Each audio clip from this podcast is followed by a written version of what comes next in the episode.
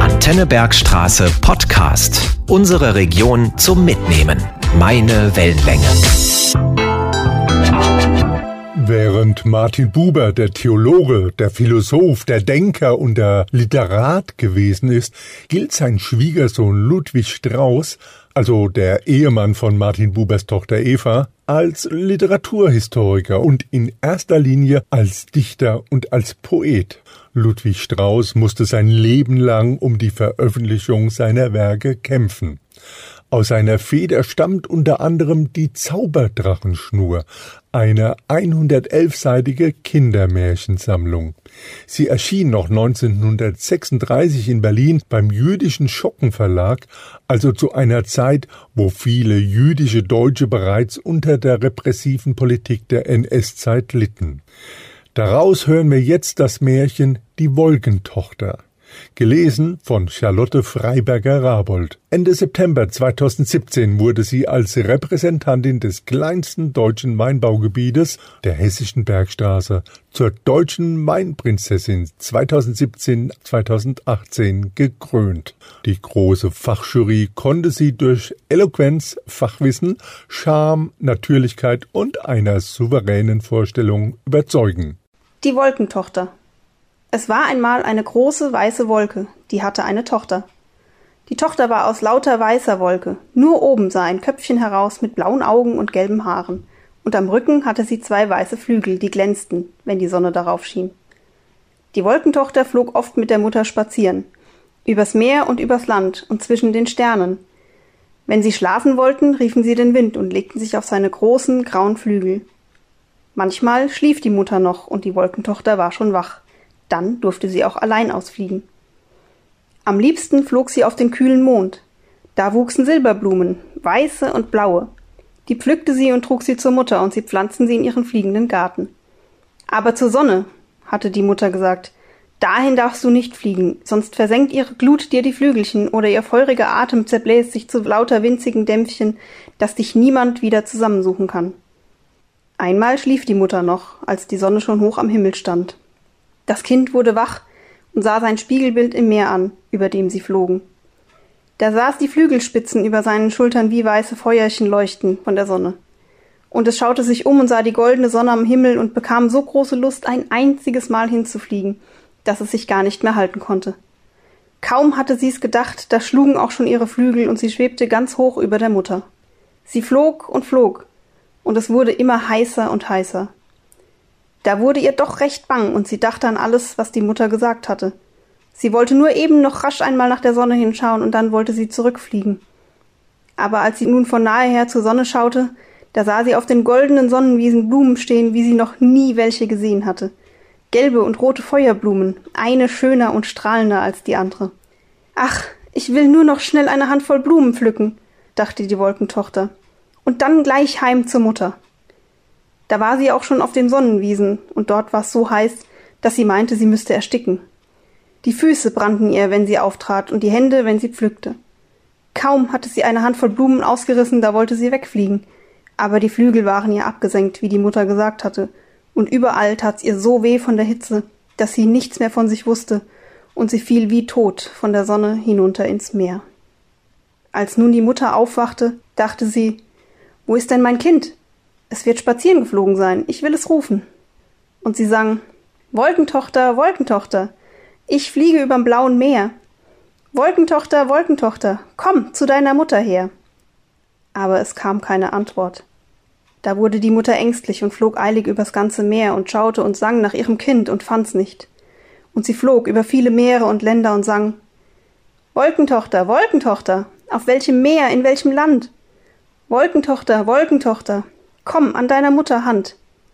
Aber nirgends gab es Antwort, und die Wolke wurde sehr traurig. Da kam sie über ein Meer, auf dem schwammen viele gelbe und rote Blüten und leuchteten wie die Flammen. Und gleich musste sie denken, nun ist mein Kind doch zur Sonne geflogen. Die Blumen, die hat's gewiss gepflückt und ist mit ihnen ins Meer gefallen. Wenn ich's nur wieder heraufsingen kann. Sie sammelte alle Blüten, die auf dem Wasser trieben. Dann sang sie Wolkentochter, Wolkentochter, steige aus dem blauen Meer. Wolkentochter, Wolkentochter, komm zu deiner Mutter her. Alle deine Feuerblumen, gelbe Blumen, rote Blumen, sind auf blauem Meer geschwommen. Alle habe ich aufgenommen. Wolkentochter, Wolkentochter, komm zu deiner Mutter her. Da fing das Meer zu rauschen an und die Wolkentochter stieg heraus. Erst kam aus dem Wasser das gelbe Haar, dann das Gesichtchen, das war noch ganz verschlafen. Die Flügel waren schon nachgewachsen im kühlen Meer, und als das Kind die blauen Augen aufschlug und die Mutter über sich sah mit dem Blumenstrauß, da flog es gleich zu ihr hinauf, und sie fielen sich um den Hals und hatten sich lieb und freuten sich. Als sie sich genug lieb gehabt und gefreut hatten, sagte die Mutter Nun flieg mir nur nie wieder hinauf zur Sonne. Das zweite Mal kann ich dich nicht mehr lebendig singen. Und die Tochter gab ihr die Hand darauf und sagte Bestimmt nie mehr. Aber die Feuerblumen, die gelben und roten, die setzen wir zu den Silberblumen in unseren Garten. Vielleicht wachsen sie an. Margarete Buber-Neumann war Martin Bubers Schwiegertochter, also die erste Frau von Martin Bubers Sohn Raphael Buber. 1929 kam es zur Scheidung. Mit ihrem zweiten Mann, Heinz Neumann, ging sie nach Moskau. 1936 wurden sie dort aber Opfer der stalinistischen Säuberungen. Margarete Buber-Neumann wurde verhaftet und kam in einen sowjetischen Gulag. Im Rahmen eines Austauschprogramms des Hitler-Stalin-Paktes wurde Buber-Neumann an das NS-Regime ausgeliefert und kam dann ins Frauen-KZ nach Ravensbrück. In ihrem Buch Als Gefangene bei Hitler und Stalin aus dem Jahr 1949 schildert Margarete Buber-Neumann ihre leidvollen Erfahrungen in autobiografischer Form. Im letzten Kapitel ihres Werkes geht es um die Heimkehr. Daraus liest jetzt die Heppenheimerin Caroline Gutier. Im November 2015 wurde sie zur deutschen Weinprinzessin gekrönt und gewann im Finale viel Sympathien mit ihrer Schlagfertigkeit und ihrer Wissensstärke. Als deutsche Weinprinzessin repräsentierte sie schon damals die erfolgreiche jüngere Generation der hessischen Weinerzeuger. Ich fuhr mit verkrampftem Herzen weiter. Meine Kräfte schwanden, je näher ich dem jetzt so gefürchteten Ziel kam. Als ich in einem Gehöft Wasser zum Trinken erbargt, wagte ich nicht mehr zu fragen. In quälenden Gedanken versunken erreichte ich einen Höhenzug, von dem man Aussicht auf die umliegenden Berge und Ortschaften hatte. In nur wenigen Kilometern Entfernung gewahrte ich über einem dunklen Tannenwald das ragende Turmdach der Burgruine von Tierstein. Das Dorf selbst war durch die Bäume verdeckt. Vor 25 Jahren hatte ich es das letzte Mal gesehen. Der Anblick dieser Turmspitze gab mir seltsamerweise Hoffnung, und mit neuem Mut kam ich bis an den Fuß des Tiersteiner Berges. Auf einem Felde neben der Straße leuchtete das weiße Kopftuch einer Bäuerin. Ich lehnte das Fahrrad gegen einen Baum und ging langsam auf sie zu. Mir war, als erwartete ich nun mein Urteilsspruch. Das Haus des Johannes Thüring blieb als eines der wenigen im Dorf unzerstört und darin leben ihre Mutter, ihre Schwester, der Schwager Dr. Fleiß und viele Kinder. Tränen strömten mir übers Gesicht. Ich schluchzte und stammelte Unzusammenhängendes, so dass die Bauersfrau entsetzt verstummte, als ich ohne Worte zum Fahrrad stürzte. Wie im Wahn überwand ich mühelos die Steigung des Berges, raste durch die Dorfstraße mit den leeren Fensterhöhlen, erkannte den alten Dorfbrunnen am Marktplatz und das Haus meiner Großeltern. Auf dem Hof stand meine Schwester, die aufschrie, als ich ihr in die Arme fiel. Oben von der steilen Holztreppe im Hausflur rief die alt gewordene Stimme meiner Mutter ein ums andere Mal. Ist sie wirklich gekommen? Ist sie wirklich gekommen? Die Werke Martin Bubers zu lesen bedarf wohl der Bereitschaft, sich auch auf seine lyrische Sprache und parabelhaften Bilder einzulassen. Obwohl im reinsten Deutsch geschrieben, erfordert seine Wortwahl ein Eintauchen in tiefergehende Bedeutungsgeschichten, wenn etwa von Anspruch und Verantwortung die Rede ist.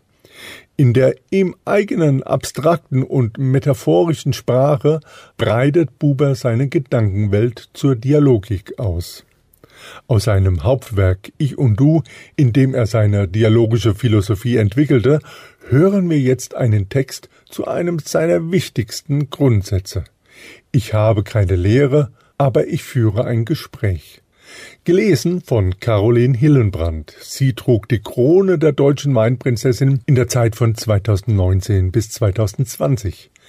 Die Fachjury überzeugte sie durch ihr souveränes und charmantes Auftreten, ihre Wortgewandtheit und vielseitigen Talente.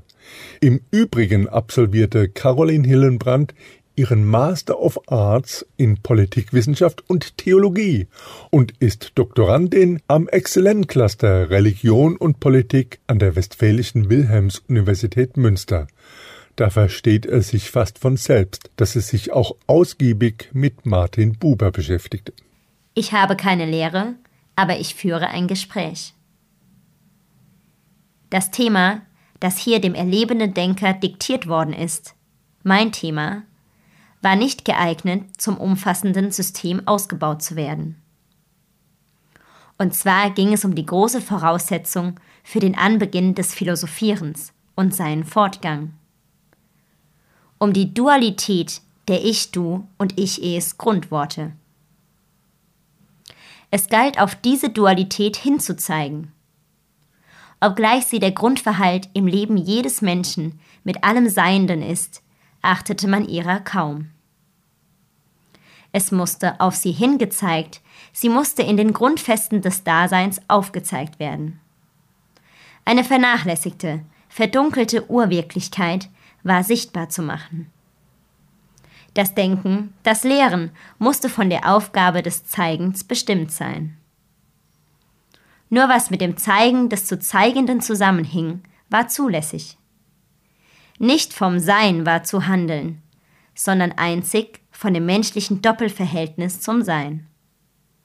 Das Philosophieren musste wesentlich ein anthropologisches sein. In seiner Mitte musste, sich jeweils verdeutlichend, die Frage stehen, wie der Mensch möglich sei. Eben die, auf die die Wirklichkeit jenes Doppelverhältnisses unter der Voraussetzung der dem Menschen eigentümlichen Urdistanz die Antwort gibt. Ausblicke in das den Menschen Transzendierende waren gewährt, wo die Beziehung zu diesem zu klären war. Aber die Tendenz zu einem die Situation des Menschen umgreifenden System konnte hier keinen Einlass gewinnen. Dem, was ich zu sagen hatte, geziemte keine Systematik. Zusammenhang geziemte ihm, geschlossener Zusammenhang, aber kein zusammenschließender. Ich durfte nicht über meine Erfahrung hinauslangen und wünschte mir nie, es zu dürfen. Ich zeuge für Erfahrung und appelliere an Erfahrung. Die Erfahrung, für die ich zeuge, ist naturgemäß eine begrenzte. Aber sie ist nicht als eine subjektive zu verstehen. Ich habe sie durch meinen Appell erprobt und erprobe sie immer neu. Ich sage zu dem, der mich hört, es ist deine Erfahrung. Besinne dich auf sie. Und worauf du dich nicht besinnen kannst, wage es als Erfahrung zu erlangen. Wer aber sich ernstlich weigert, den nehme ich ernst. Er ist mir wichtig. Seine Weigerung ist mein Problem. Ich muss es noch einmal sagen. Ich habe keine Lehre. Ich zeige nur etwas. Ich zeige Wirklichkeit. Ich zeige etwas an der Wirklichkeit, was nicht oder zu wenig gesehen worden ist. Ich nehme ihn, der mir zuhört, an der Hand und führe ihn zum Fenster. Ich stoße das Fenster auf und zeige hinaus. Ich habe keine Lehre, aber ich führe ein Gespräch. Das waren Auszüge aus der Märchensammlung von Bubers Schwiegersohn Ludwig Strauß, aus Margarete Buber-Neumanns Autobiografie als Gefangener bei Hitler und Stalin und aus dem dialogischen Prinzip des Philosophen Martin Buber. Gelesen von den ehemaligen deutschen Mainprinzessinnen Charlotte Freiberger-Rabold, Caroline Gutier und Caroline Hillenbrand die das kleinste deutsche Weinanbaugebiet, die Hessische Bergstraße, bundesweit und international repräsentierten. Das Martin-Buber-Haus und Antenne Bergstraße sagen Danke Charlotte Freiberger-Rabold, Caroline Gutier und Caroline Hillenbrand, dass sie die Aktion Bergsträßer lesen Buber unterstützen. Das war der Antenne Bergstraße Podcast. Weitere Folgen jederzeit auf antennebergstraße.de und überall da, wo es sonst Podcasts gibt. Sendungen und Beiträge aus dem Radio gibt's dort auch. Antenne Bergstraße. Meine Wellenlänge.